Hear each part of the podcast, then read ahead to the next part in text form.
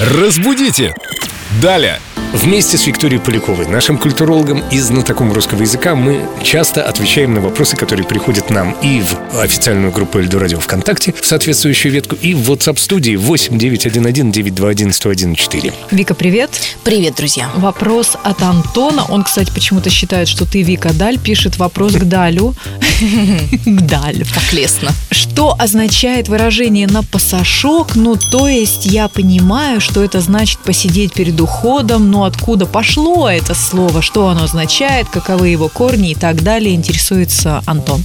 Для начала скажем, что фраза «на пасашок» пишется раздельно в два слова «на посошок». Потому что само происхождение объясняет такое написание. Пасашок – это посох.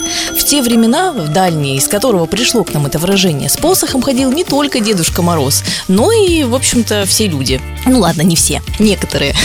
Выпить на пасашок означало, когда гость уходил, Ему на посох ставили рюмочку, и он должен был ее выпить, не разлив ни капельки.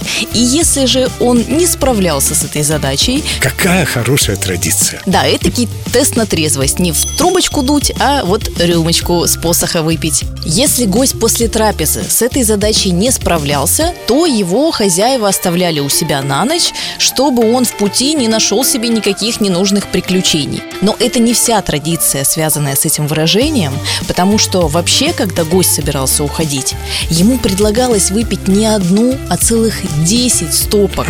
Ничего Какая хорошая традиция. А какого напитка не уточняет словарь? Нет, напиток не уточняется, но уточняется название их. У них у каждой есть смысл. В знак уважения к хозяину – застольную, покидая стол – подъемную, чтобы не споткнуться на ход ноги, переступая порог запорожскую, выйдя во двор. Гость должен был выпить придворную рюмку, затем на пасашок, который мы с вами разобрали, чтобы проверить, не дрогнет ли рука, а затем еще, перед тем, как оседлать лошадь, нужно было выпить стременную, чтобы в седле хорошо держаться, сидельную, затем еще во дворе, чтобы выехать спокойненько, приворотная и затем заворотная. И вот если он с вот этим всем справлялся, бедолага, тогда он спокойно уезжал домой. Ну, то есть в те времена никто не уезжал домой.